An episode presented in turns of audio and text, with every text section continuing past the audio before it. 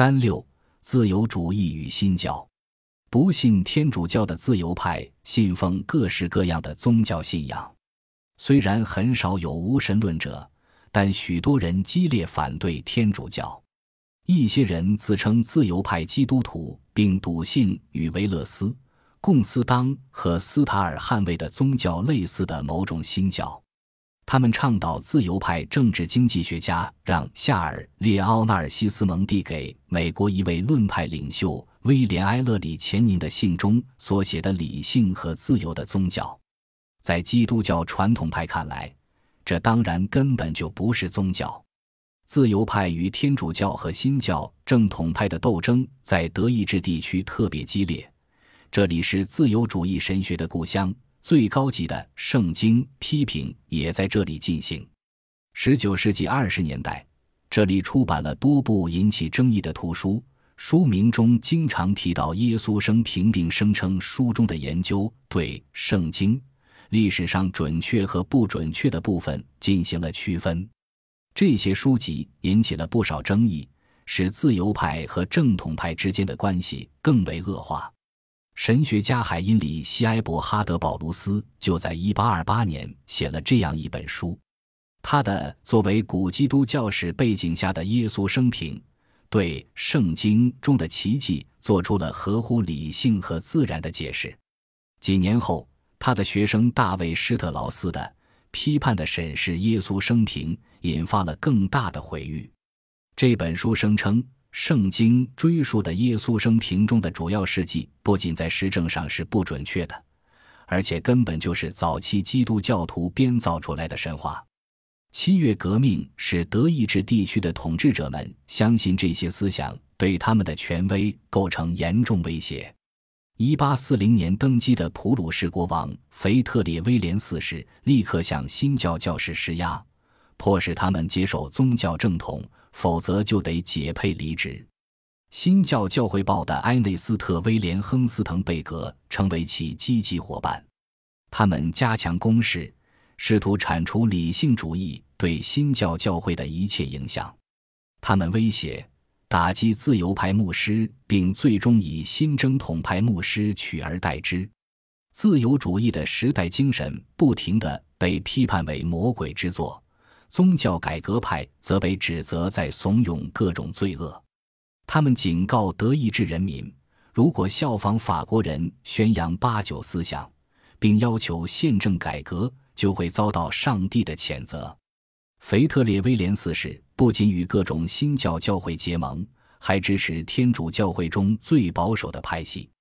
由于他的支持，德意志成为大量天主教传教团和宗教。朝圣活动的乐园，令自由派沮丧失望的是，这些活动异常流行。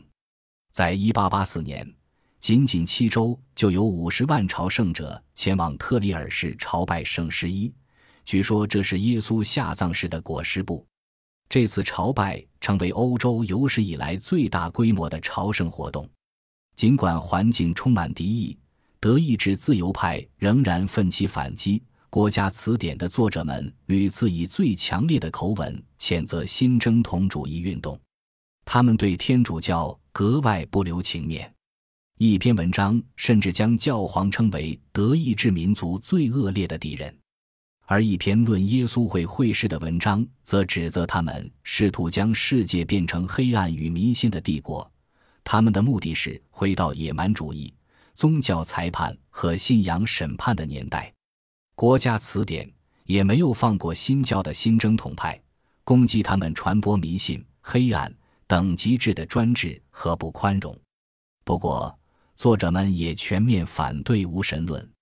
一位作者写道：“宗教是至关重要的，因为它是人类道德的教化者。”另一位则写道：“宗教使所有的公民义务成为良心之举。”国家词典。作者既反对无神论，也反对迷信。他们倡导我们之前所说的自由和理性的宗教，也就是不那么关注教条、仪式和服从，更关注改善公共道德的宗教。上面提到的《耶稣生平》的作者海因里希·保卢斯撰写了数篇直接分析圣经的文章。他说：“新约全书不应该被当作神学上的形而上学来阅读，而应该被看作向那些追求道德生活的人提出的实用建议。真正的基督教是与时俱进的宗教，要随着历史发展不断演进并自我完善。只有这样，基督教才能实现其教化社会的目的。十九世纪四十年代出现了两场宗教运动，他们给德意志地区统治者带来的忧虑远远超过以前出版的所有百科全书。一八四一年，一群新教教士创立了名为“新教之友”，后来别名“光明之友”的运动。新教之友的宗旨是建立一个不受政府和宗教正统派控制的人民的教会。他们举行露天集会。不同背景和不同信仰的人聚集在一起讨论重要的宗教和政治议题。很快，他们就开始要求新闻自由、言论自由、结社自由以及更具代表性的政府。普鲁士的执政者很快将其视为威胁，他们指控运动的领导者是秘密谋划革命的无神论者。一八四五年八月，集会被法律禁止。一八四四年十二月，一位被逐出教会的天主教教士，在一位激进民主派的帮助下，创立了另一个名为“德意志天主教徒”的意见运动。这两人憎恶威权主义，以及在他们看来天主教会的各种迷信教条。耶稣裹尸布的朝圣活动令他们十分气愤。不久后，新教自由派就加入了德意志天主教徒运动。共同创办了自己的普世、以民主原则运作的教会组织。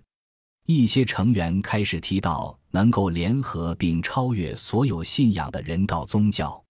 他们倡导完全的信仰自由和政教分离。到了1848年，德意志天主教徒运动已经吸引了约15万名成员，并成为革命前德意志地区最大的抗议运动。自由派律师和政治人物古斯塔夫·冯·施特鲁维对运动的成功非常欣喜。他写道：“德意志天主教徒运动在几个月内取得的成果，比政治自由主义自德意志解放战争以来取得成果都要多。